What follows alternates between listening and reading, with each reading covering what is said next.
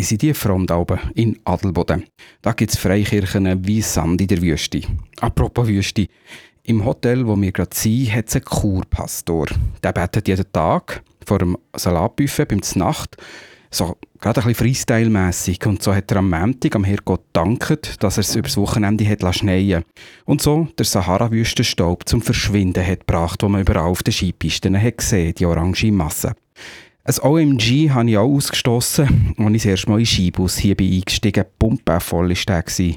Und in der Gondel, es nach dem Schutzkonzept 10 Leute dürfte haben, da wird es einem schon ab 7 richtig geschmuch. Aber genug reklamiert, wir sind ja freiwillig da raufgekommen. Im Moment sollen hier nämlich das Schutzkonzept zum Glück mehr als jeder Bibelvers. Im Dorfkern gilt eine strenge Maskenpflicht, auch draussen. Und am 5 Uhr am Abend stehen die Dorfpolizisten in ihren orangen Gore-Tex-Jacken an der Kreuzung bei Vogelisi-Statue und kontrollieren, dass wir die Nase schön unter der Maske versteckt haben. So kommt das hoffentlich schon gut mit der Pandemie. Etwa so wie beim Sahara-Wüstenstaub.